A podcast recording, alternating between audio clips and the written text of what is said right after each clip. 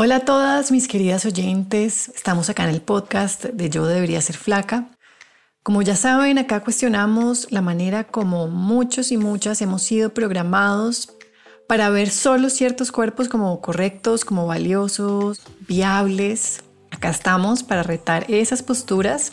Vamos a ir deconstruyendo mucha de esa educación que recibimos y nos vamos a quedar con algo que nos sirva más, que sea más auténtico, más compasivo, más empático. Caracol Podcast presenta Yo debería ser flaca con Camila Serna. Y en este episodio vamos a hablar de las luchas con la comida y el cuerpo como una puerta, una oportunidad. Y ojo, no lo digo desde un positivismo extremo en donde solo podemos exhibir nuestras luces, lo bonito, donde todo se debe colorear con un filtro rosado, porque yo no creo en eso y tampoco creo que funcione. Más bien hablo de incorporar todas nuestras partes, de manera que abandonemos esa guerra interna que nos fragmenta, siempre como en partes buenas, entre comillas, y partes malas, entre comillas. Y vamos despacio, porque para las oyentes que saben de qué hablo cuando digo una lucha con la comida y con el cuerpo, Podrá ser difícil ver todo esto como un regalo, como una oportunidad y lo entiendo. Yo te quiero dar mi opinión como coach de mujeres porque mi trabajo es oír a las mujeres de cómo se sienten torturadas por su relación con la comida, cómo odian mirarse y claro, así comienzan nuestras charlas, pero muchas de ellas no terminan así. Así que considero que la esperanza es importante. Y te lo digo, Recuperarte del agarre de la cultura de las dietas, de la mentalidad de dieta, es posible. Acuérdate de esa mentalidad de dieta que hablamos en otro episodio.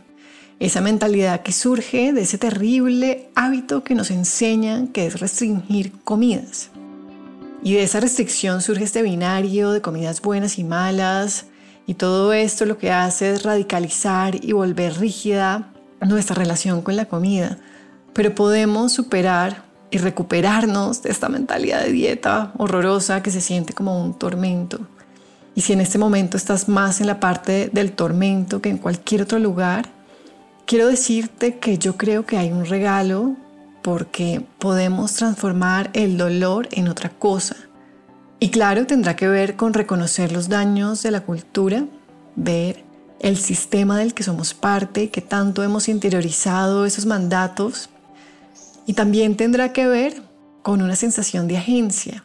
Y esta puede gestarse en el momento en que decidimos ver lo que se interpone en el camino como el camino, es una frase que me parece muy bonita. Desde este lugar de posibilidades el trabajo colectivo puede darse más fácilmente porque sabemos que no estamos solas en esta experiencia humana en la cual predominan los retos. No podemos escapar esta naturaleza de la vida por más batidos verdes que tomemos. Es parte de la naturaleza ineludible de la vida. Hay cosas que duelen, hay mucho trauma sin resolver en esta humanidad y esto genera mucho caos interno y también caos externo. Pero no nos resistamos al caos. Más bien engendremos posibilidades desde la realidad inequívoca de que somos seres que en su totalidad son legítimos, y lo que duele se puede volver una puerta que atravesamos para revelar algo que ya está dentro de nosotras, pero que tal vez no había encontrado la manera de salir, de expresarse. Y una lucha con la comida puede ser eso. Una relación con el cuerpo que nos deja tristes y desesperadas puede ser eso. Debemos incorporar nuestras sombras porque entre más nos conozcamos, menos miedo nos tenemos. Y entre menos miedo nos tengamos, menos miedo le tenemos a las otras personas. Ahora bien, yo te quiero contar un poco sobre el regalo que me dejó a mí la lucha con la comida y el cuerpo, o más bien los regalos. En el episodio pasado te hablé sobre una ruptura en la confianza básica hacia nuestro cuerpo, hacia nosotras mismas en general, que surge de creer en esa mentira de la cultura de la dieta, de aprender a restringir instintos, ¿no? Esa desconfianza básica hace que vivir sea difícil porque cuando uno desconfía de uno mismo, desconfía de todo. Y lo que naturalmente uno va a tratar de hacer es controlar para suplir ese miedo, para compensar ese miedo, esa sensación de que no podemos relajarnos, de que no sería mm, seguro entregarnos porque habría un desastre que nos espera del otro lado. Y ojo, para mí controlar, que es algo que conozco bien, y tal vez ustedes también, no lo sé, para mí controlar es el infierno. Controlar la vida, controlar el hambre, controlar qué comer, controlar la salud, controlar otras personas. Dios mío, queremos controlar cada detalle y después nos preguntamos por qué estamos tan cansadas. Mi lucha surgía de un miedo, de una desconfianza básica y para sobrellevar esta ruptura, parte de lo que hacía era controlar mi comida, controlar mi cuerpo, ¿no? que también se reforzó con mensajes externos pues, de la cultura. Y hacerlo era demencial y era agotante. Sin embargo, detrás de todo eso me encontré con la oportunidad de aprender sobre la confianza, que era lo que necesitaba aprender. Y lentamente aprendí, aprendí a confiar en mi hambre, en mi cuerpo, en que yo podría manejar situaciones relacionadas a la comida sin necesidad de tener reglas o de un sistema de autovigilancia por cada bocado. Y desaprendí esos sistemas de desconfianza y desaprendí esa desconfianza a los instintos y también a esa capacidad para sentir placer sin culpa y para sentir en general. Entonces, como verás, yo no creo que la lucha con la comida sea trivial, no creo que una lucha con el cuerpo sea trivial. Comer es un requisito de vida y el cuerpo pues es nuestra única casa posible en este plano físico, así que ¿qué podría ser más íntimo que estas relaciones que tenemos con nuestra comida, con nuestro plato, con nuestro cuerpo, con la corporalidad. Y si hay una lucha con estos elementos, pues será tortuosa.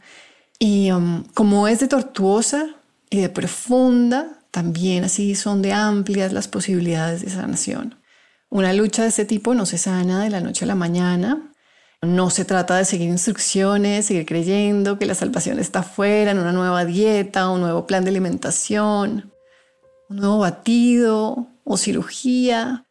Si queremos sanar desde ahí, desde alimentos mágicos, entre comillas, que nos salvan, vamos a seguirle la pista algo que no es y siempre vamos a estar en persecución de algo, lo cual es buenísimo para la rueda del consumismo, claro está, que siempre está el consumismo pues ahí listo para atender estos impulsos que tenemos de resolvernos, ¿no? Con algún producto o servicio. Pero mirar adentro, todo ese es otro tema, nos obliga a, a ver en qué hemos creído y cómo vamos a salir de este embrollo. Nos obliga a aprender esa chispa de agencia que puede llevarnos a otros lugares, ¿no? Nos obliga a incomodarnos y hacer cosas que creíamos que eran imposibles de hacer.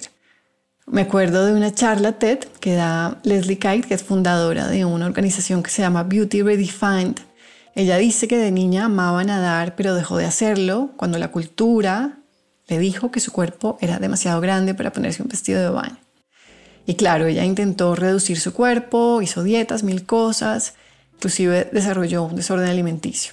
El proceso de ella, ella cuenta en esta charla, su proceso de sanación incluyó volver al agua a ese lugar de disrupción en donde aprendió que ella era insuficiente. Su proceso requería que ella volviera a permitirse disfrutar de eso que a ella le encantaba, que esa actividad de la natación que le encantaba, pero que fue vetada. Afortunadamente lo hizo y no solo ganó la natación de vuelta, sino que aprendió sobre su valía, una valía que no tiene prerequisitos y no tiene condicionamientos y a todas las mujeres que están oyendo esto, que puedan sentirse identificadas, les digo que muchas veces el obstáculo en el camino es el camino. Pongan atención a los lugares en donde se genera ese malestar y síganle la pista, no evadan, no huyan.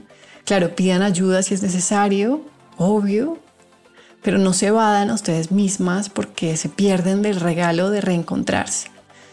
Nos vemos en el próximo capítulo para hablar de nuestras emociones, un tema que me encanta, y cómo podemos aprender a manejar este mundo emocional frente a la comida, o por lo menos darles algunas pistas. Un abrazo, hasta pronto, chao.